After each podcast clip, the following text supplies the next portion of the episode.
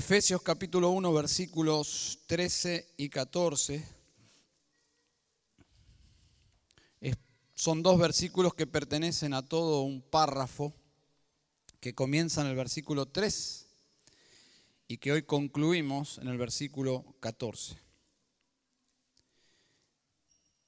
Es difícil en un sermón intentar unir todos los sermones que pertenecen al párrafo, así que apelo a su memoria y quizás luego en sus casas poder armar el cuadro, pero solo en esta mañana vamos a contemplar los versículos 13 y 14 sin decir que pertenece a todo un pensamiento más extenso.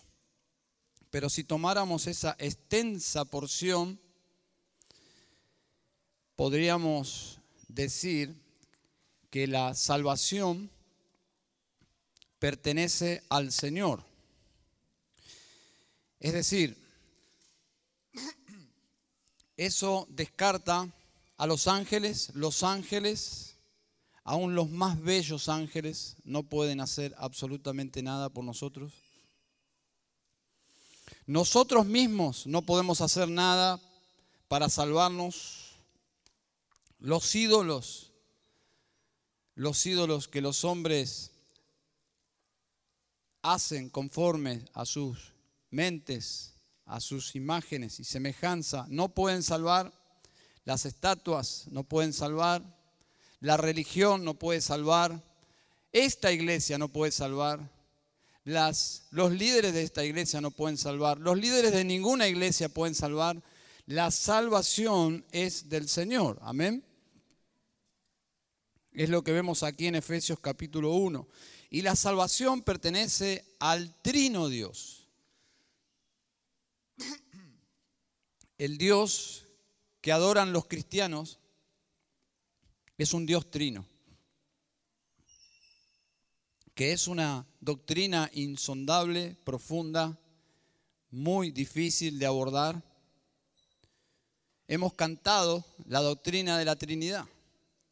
Hemos, cantado a un Dios Padre, a un Dios Hijo y a un Dios Espíritu Santo. Sin embargo, en toda la Biblia encontramos un solo Dios. Esa es la doctrina de un Dios, de un Dios en tres personas, un ser trino. Y es lo que vemos aquí en este párrafo. El párrafo comenzó en Dios Padre, quien nos eligió.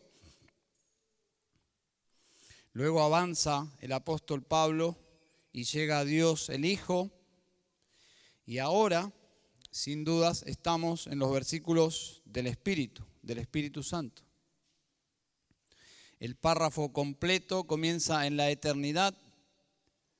Dios nos eligió antes de crear todas las cosas.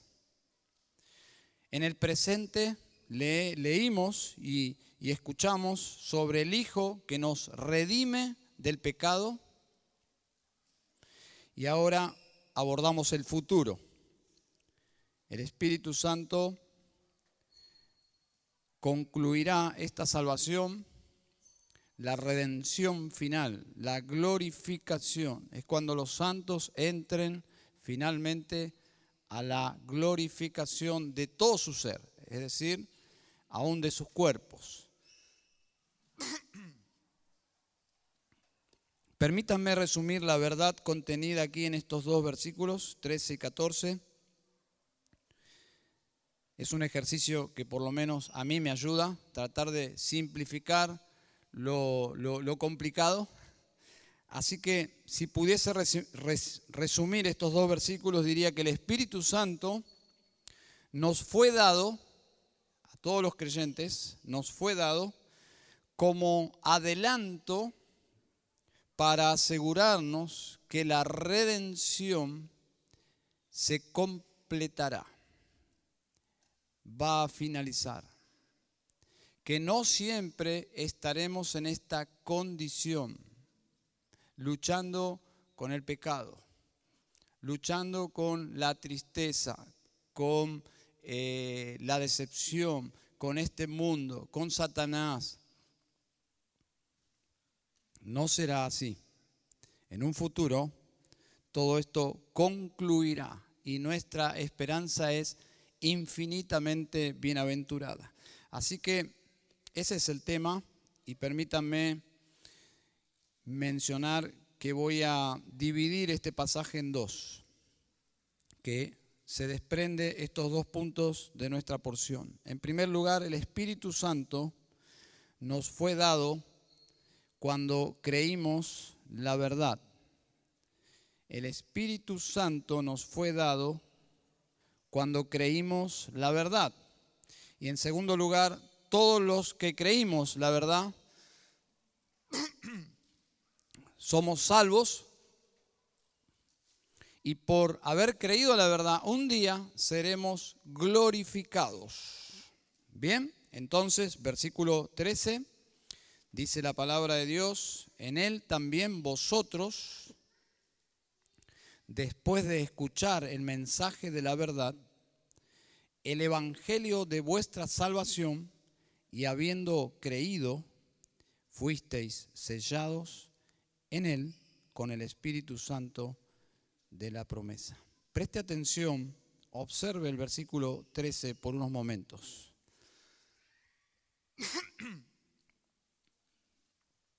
¿Qué, ¿Qué, vemos aquí?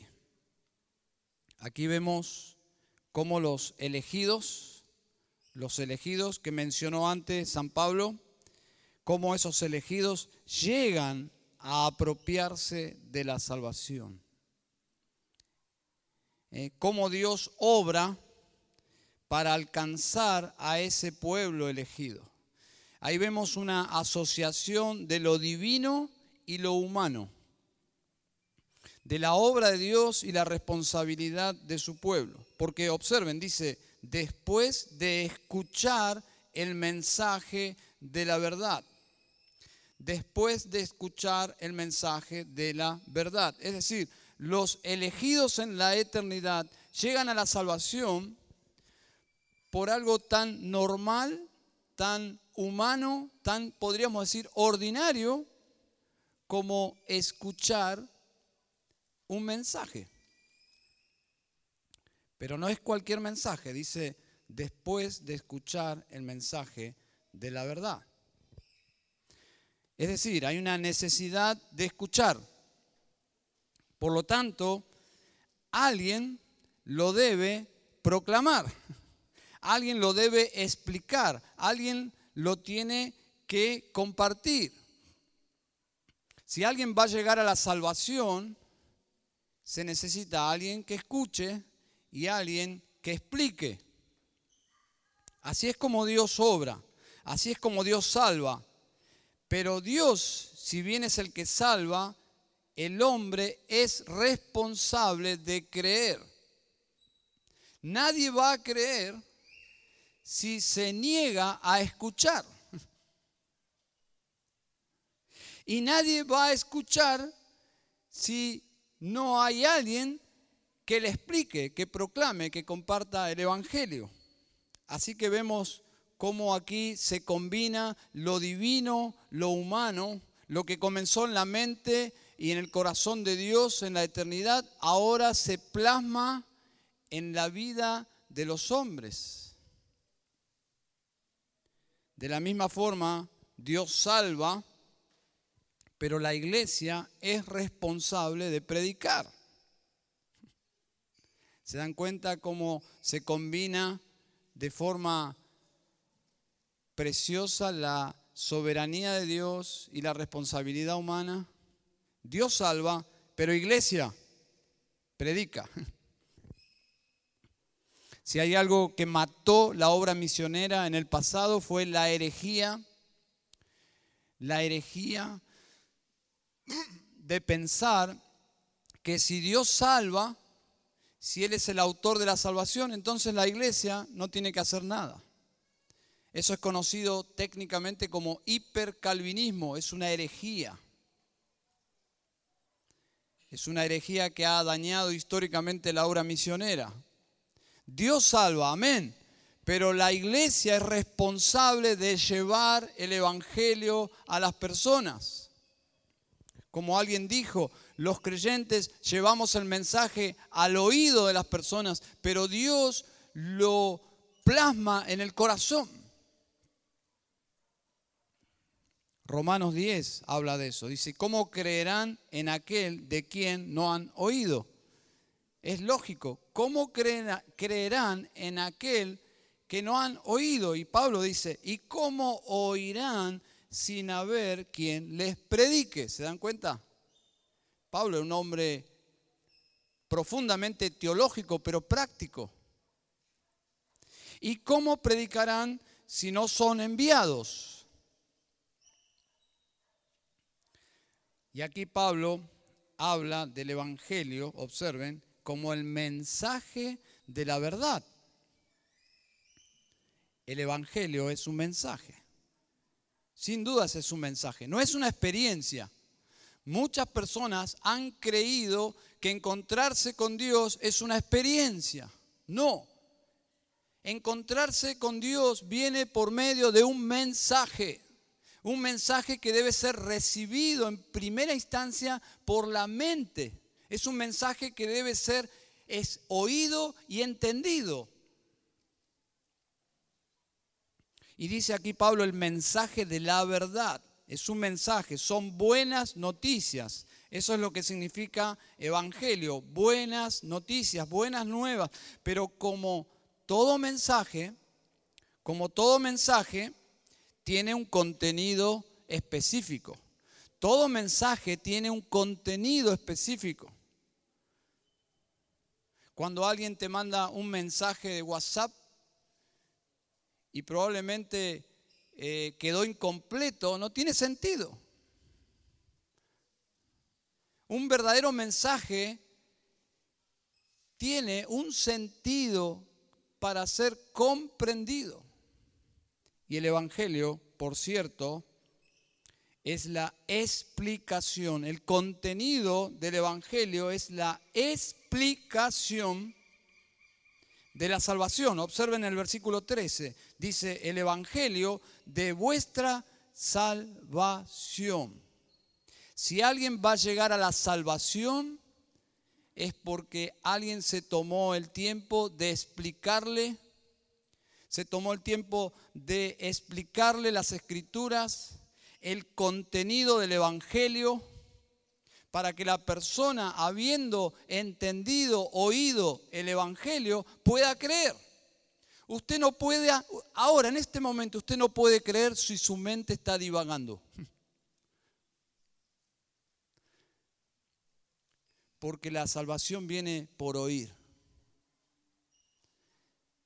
Nadie, ningún creyente verdadero, solamente eh, vino a Cristo porque lo sintió. No, todos vinimos a Cristo porque Dios obró por medio de un mensaje, el mensaje de la verdad, y lo pudimos entender y creímos. Claro que fue una obra de Dios. Es la explicación de cómo un pecador llega a la salvación. Ese es el mensaje, esa es la verdad. En primer lugar, la verdad acerca de Dios. Todos nosotros que estamos aquí, cristianos, que amamos a las personas y, queremos que las personas vengan a Cristo, debemos explicarles la verdad acerca de Dios. ¿Cómo es Dios? No podemos dejar a las personas en sus conceptos erróneos de Dios. Tenemos que contarles que Dios es santo, que Dios es el creador de todo, que es el creador del universo, que la evolución es una mentira. Tenemos que decirle que Dios es santo y justo, que Él aborrece el pecado. Tenemos que decirle a los, a los hombres la verdad acerca del pecado, acerca de la condición del hombre, del peligro del ser humano tenemos que decirle la verdad acerca del infierno y del cielo. tenemos que decirles la verdad acerca de Cristo y de su obra. Y tenemos que decirle la verdad acerca de cómo llegar a ser salvos, que es por arrepentirse y creer en Cristo. Eso lleva tiempo. No es simplemente un mensaje eh, eh, motivacional. Acepta a Jesús en tu corazón. Eso no es el Evangelio. esa clase de mensaje ha llevado y está llevando a más personas al infierno de lo que pensamos. Nadie va a llegar al cielo por decirle, abre tu corazón a Jesús. Eso no tiene ningún sentido, ningún valor evangelístico. Este mensaje es la verdad y la verdad acerca de Dios, la verdad acerca del hombre, del pecado, de Cristo, de la cruz y de la fe y el arrepentimiento. Por lo tanto, la salvación se produce cuando una persona cree. Lo dice el versículo 13, y habiendo creído. Esa fe no es una fe intelectual, no es una fe emocional, es depositar tu vida entera y tu eternidad en las manos de Dios. Es confiarle a Él toda tu existencia y el destino de tu alma eterna. No es simplemente creer en algo, no, es creer en Cristo, dice, y habiendo creído, los elegidos creerán. Sabemos, sabemos que todos los que Dios eligió en la eternidad creerán, en algún momento creerán. Pero la iglesia debe predicar a todos, porque sencillamente no sabemos quiénes son los elegidos. Alguien dijo que si, la iglesia supiese quiénes son los elegidos, seríamos las personas más cínicas más desamoradas, porque solo le predicaríamos a los elegidos y no tendríamos ninguna clase de relación con las personas que sabemos que se perderán, pero Dios no nos dio tal conocimiento. Es por eso que el Evangelio debe ser predicado a toda criatura. Nuestra paz es saber que ningún elegido se perderá. Por eso Pablo dice, todo lo soporto por amor a los escogidos. Pero Pablo les predicaba a todos. Y ese es el camino de la iglesia. Versículo 13 dice, y habiendo creído, fuisteis sellados en Él, en Cristo, con el Espíritu Santo de la promesa. Observen esa expresión allí, el Espíritu Santo de la promesa. Es decir, la tercera persona de la Trinidad, el Espíritu Santo de la promesa. ¿A qué se refiere? Bueno, para decirlo de una forma sencilla, Cristo, cuando estuvo con los discípulos, les dijo que él iba a ir a Jerusalén y a morir, que iba a morir en una cruz, de la forma que iba a morir en la cruz, que iba a ser su cadáver sepultado, pero que al tercer día iba a resucitar y ellos se entristecieron. Y les dijo que Él los iba a dejar después. Pero también les dijo que les enviaría, les prometió, no los voy a dejar huérfanos. Y me imagino que es así como ellos comenzaron a sentirse ante la noticia de que se iba su maestro y su Señor. Y el Señor les dice, no los voy a dejar huérfanos, no se preocupen, va a venir el consolador, el Espíritu de verdad, que estará con ustedes y en ustedes. Eso fue asombroso para ellos, en ese momento no lo comprendieron. Pero esa es la promesa que vemos en Juan 14 y otros pasajes. Y Pablo está mencionando, ese espíritu ya vino. Dios prometió y cumplió todas las personas que creen en Jesucristo y se unen a la iglesia, misteriosamente, asombrosamente, son personas en las cuales el Espíritu Santo entra en sus cuerpos. El Espíritu de Dios viene a morar en cada persona que cree. Y eso es precioso. La idea del texto original es que el sello mismo es el Espíritu Santo. Es decir, el Espíritu Santo es el sello y la garantía de nuestra salvación.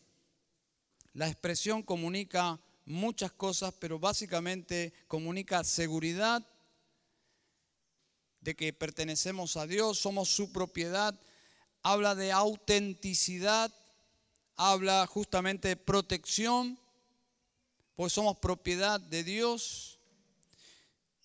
El sellado implica que el que cree ya pertenece a Dios, ha pasado de la muerte a la vida, del reino de las tinieblas al reino de la luz.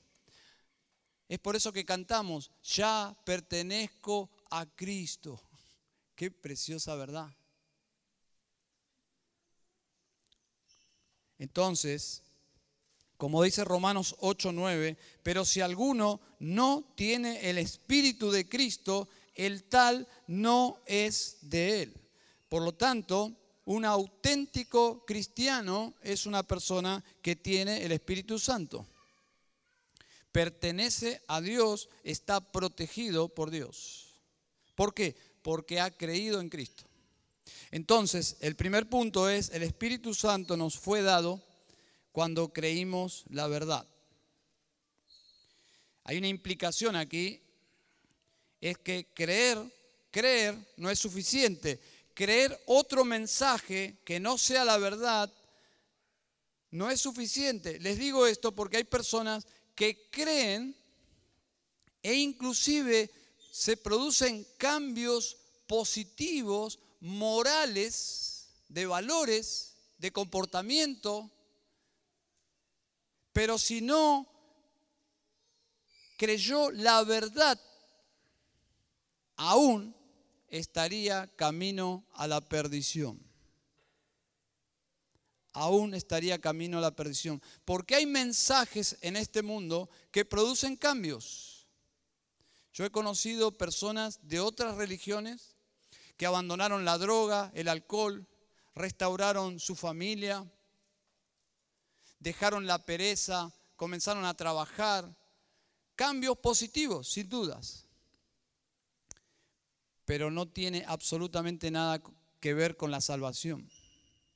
Inclusive evangélicos, evangélicos que abandonaron vicios, vinieron a la iglesia porque sintieron a Dios. Eso no significa absolutamente nada. El asunto aquí es creer la verdad. Porque dijo Jesús, la verdad y solamente la verdad os hará libres. Y justamente lo que hace el Espíritu Santo cuando entra en un pecador es que comienzan a fluir en esa vida afectos santos. Afectos santos. Algo totalmente imposible para el ser humano interés en las cosas santas. Eso es un milagro.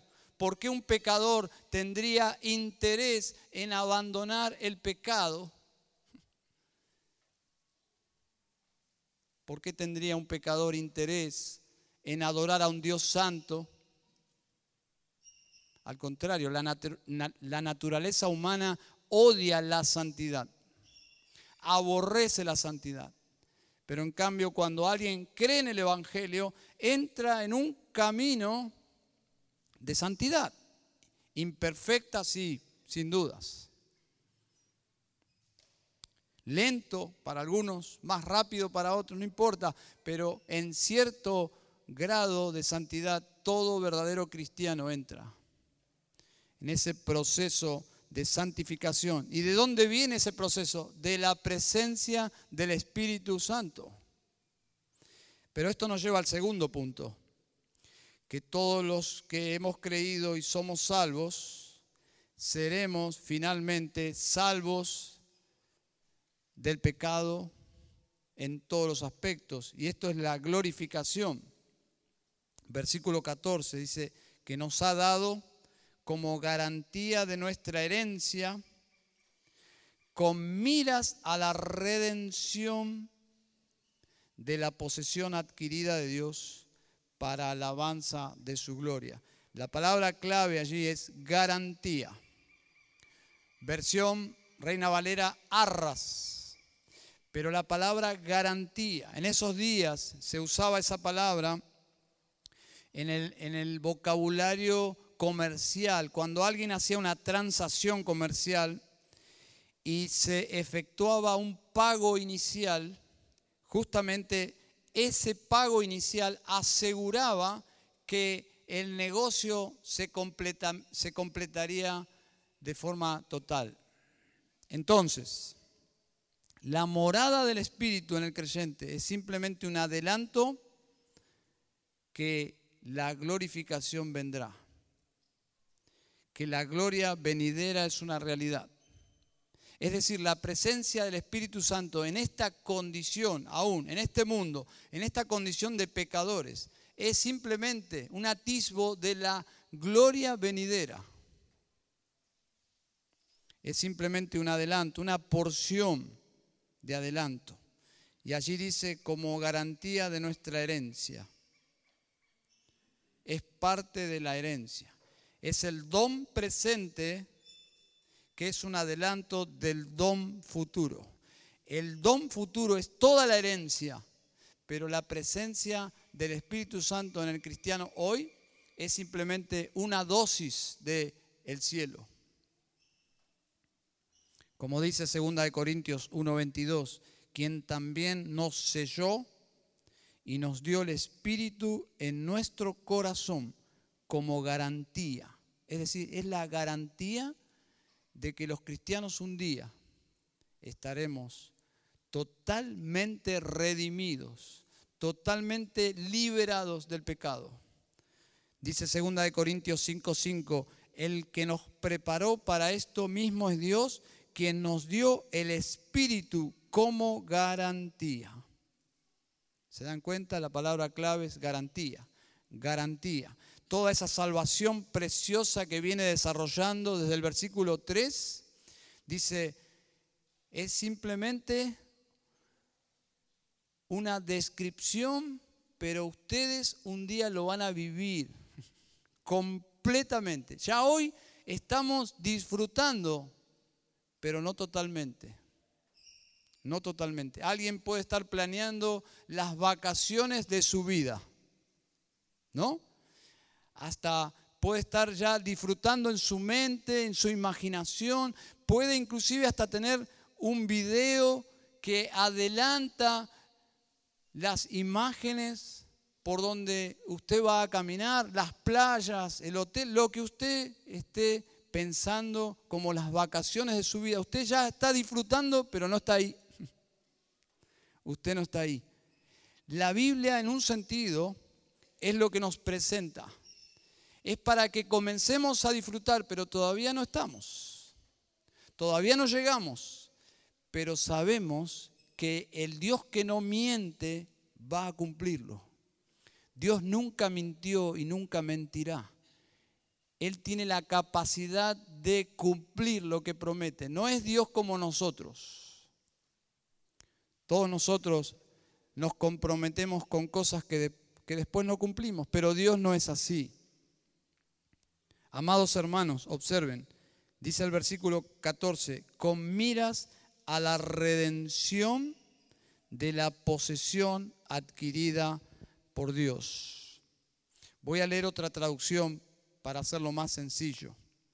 Dice, este, hablando del Espíritu, este garantiza nuestra herencia hasta que llegue la redención final del pueblo adquirido por Dios. Es decir, la iglesia es un pueblo que ya Dios adquirió, pero que Dios todavía tiene a este pueblo o parte de este pueblo en este mundo, en estas condiciones, en la lucha, en el campo de batalla, pero llegará un día que Dios va a terminar la redención que Él comenzó y va a sacar a su pueblo y lo va a glorificar. Ya no va a existir absolutamente ningún aspecto pecaminoso en nuestra, en nuestra experiencia. Esa es la redención final que habla aquí, es la glorificación. Y en vista de ese día, en vista de ese día el creyente anhela ser revestido de santidad plena. Observen en la carta de Efesios cómo Pablo toma esta doctrina y la aplica a la práctica. Capítulo 4, versículo 30. Cómo conecta esta doctrina con nuestra vida práctica. Dice el capítulo 4, versículo 30. Y no entristezcáis al Espíritu Santo de Dios, por el cual fuisteis sellados para el día de la redención. ¿Se dan cuenta? Esta es la parte práctica del sello del Espíritu. Cuando Dios redimió a Israel de Egipto, la meta de Dios era con su presencia llevarlos a la tierra prometida. El pueblo de Dios debía vivir de espalda a Egipto y con sus ojos puestos en la tierra prometida. La presencia de Dios los guiaba en esa dirección. Pero cuando el pueblo comenzó a recordar Egipto, a querer volver a Egipto y a recordar la comida de Egipto y la vida en Egipto, eso entristecía el corazón de Dios. Porque Dios que es bondadoso en extremo tenía algo mucho mejor que Egipto en Canaán pero la dureza del corazón del pueblo todavía anhelaba los zapallitos, la cebolla de Egipto, increíble. Eran esclavos en Egipto. De la misma forma, hermanos, cuando un cristiano anhela cosas de la vieja vida, entristece el corazón del Espíritu Santo. Y con esto quiero decirles que el creyente no es que no puede pecar, pero el creyente ya no puede disfrutar del pecado. Ya no puede disfrutar del pecado. Así como nadie podría disfrutar de un buen matrimonio ofendiendo a su esposo o a su esposa. Ese comportamiento solo traería tristeza al hogar. Bueno, así también el pecado en la vida del creyente. ¿Por qué? Porque cuando pecamos, entristecemos, boicoteamos nuestra propia fuente de gozo. Simplemente eso es lo que sucede en la vida del creyente. Traemos tristeza a nuestra, a nuestra vida, pero eso no es lo más importante lo más serio es que entristecemos al Espíritu Santo de Dios que está en nosotros. Ese debe ser nuestro pesar más grande. No es que nos sentimos mal cuando pecamos, es que Él está entristecido. El punto no es si pecamos porque todos pecamos. Y todo el tiempo. Y más de lo que pensamos. Todo el tiempo estamos pecando. ¿Se imaginan si nosotros los creyentes todo el tiempo pecamos? La vida de las personas sin Cristo.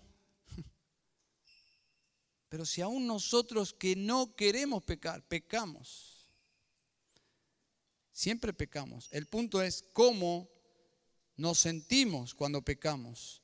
El Salmo 51 describe la actitud de un creyente hacia Dios y hacia el pecado. Simplemente cito como ilustración David, quien había pecado, decía a Dios, esconde tu rostro de mis pecados y borra todas mis iniquidades. Crea en mí, oh Dios, un corazón limpio y renueva un espíritu recto dentro de mí. No me eches de tu presencia, no quites de mí tu Santo Espíritu. Restitúyeme el gozo de tu salvación y sosténme con un espíritu de poder. ¿Se dan cuenta? Todos pecamos. Aún David, un rey santo y piadoso, con un corazón para Dios, aún él pecó. Y si nosotros superficialmente hubiésemos visto la vida de David, diríamos, es un inconverso. Pero ¿quién podría meterse en la vida del corazón de David? Bueno, David abre su corazón para que veamos que él pecó, pero cómo él se sentía.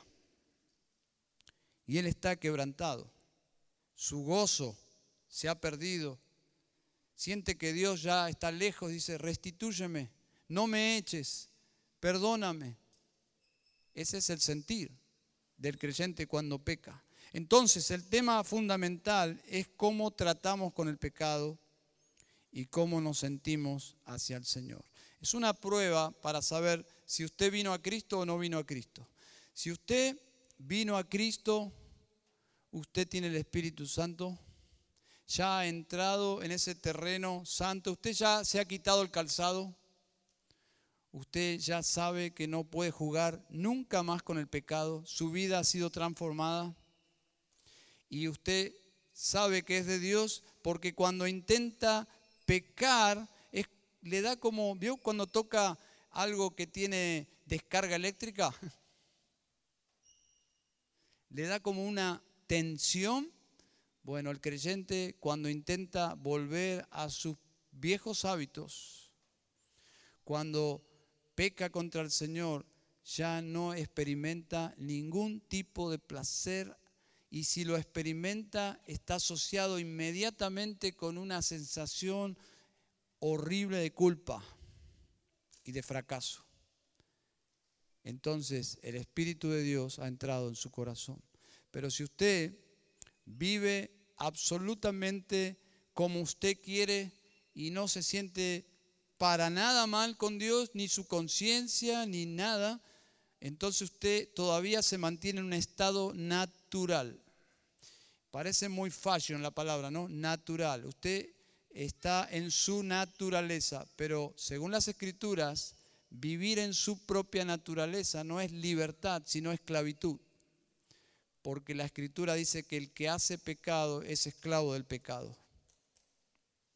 Entonces usted puede pedirle a Dios una nueva naturaleza. Usted debe nacer de nuevo. Usted debe pedirle a Dios un nuevo nacimiento espiritual. Usted debe pedirle a Dios que al oír el mensaje, Dios le ayude a entenderlo de tal forma que usted pueda arrepentirse de corazón y venir a Cristo, abrazar a Cristo y que Cristo sea su vida, que Cristo sea su Salvador, su Señor, que sea su esperanza eterna. Ese es el Evangelio. Entonces, repasando, el Espíritu Santo nos fue dado cuando creímos la verdad. Y todos los que creímos la verdad somos salvos y finalmente seremos salvos de toda presencia de pecado. Seremos glorificados. ¿Por qué? Porque Él lo ha prometido. ¿Y cómo hemos de vivir? Observen versículo 14, es la tercera vez que concluye con esta expresión, para alabanza de su gloria. Para alabanza de su gloria. Antes de ser cristianos, teníamos una sed profunda para que otros alaben nuestra gloria.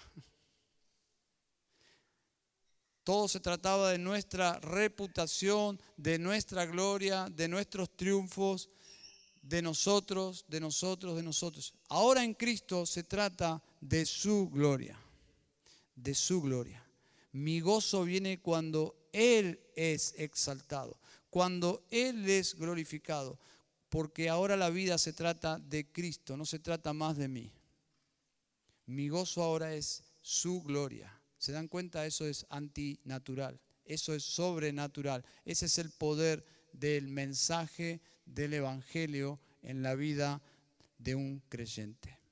Vamos a orar. Querido Padre Celestial, hemos cantado acerca de la Trinidad. Es un gozo poder cantar verdades tan profundas, Señor. Gracias por la morada de tu Espíritu en nosotros que nos ayuda a cantar y a experimentar el gozo, el gozo de disfrutar estas verdades cristianas. Tú eres nuestro Dios, Dios Padre, Padre de nuestro Señor Jesucristo, que has enviado a tu Espíritu a la iglesia para ayudarnos en nuestro peregrinaje a la gloria.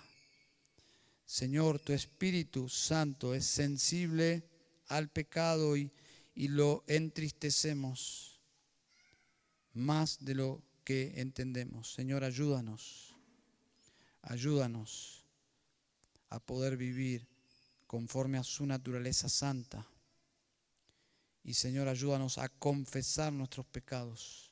Tu palabra dice que el que los confiesa y se aparta alcanzará misericordia. Señor, gracias por entender nuestra lucha y gracias porque tu palabra dice que eres lento para la ira y grande en misericordia. Gracias Señor. Oramos en Cristo Jesús. Amén y amén.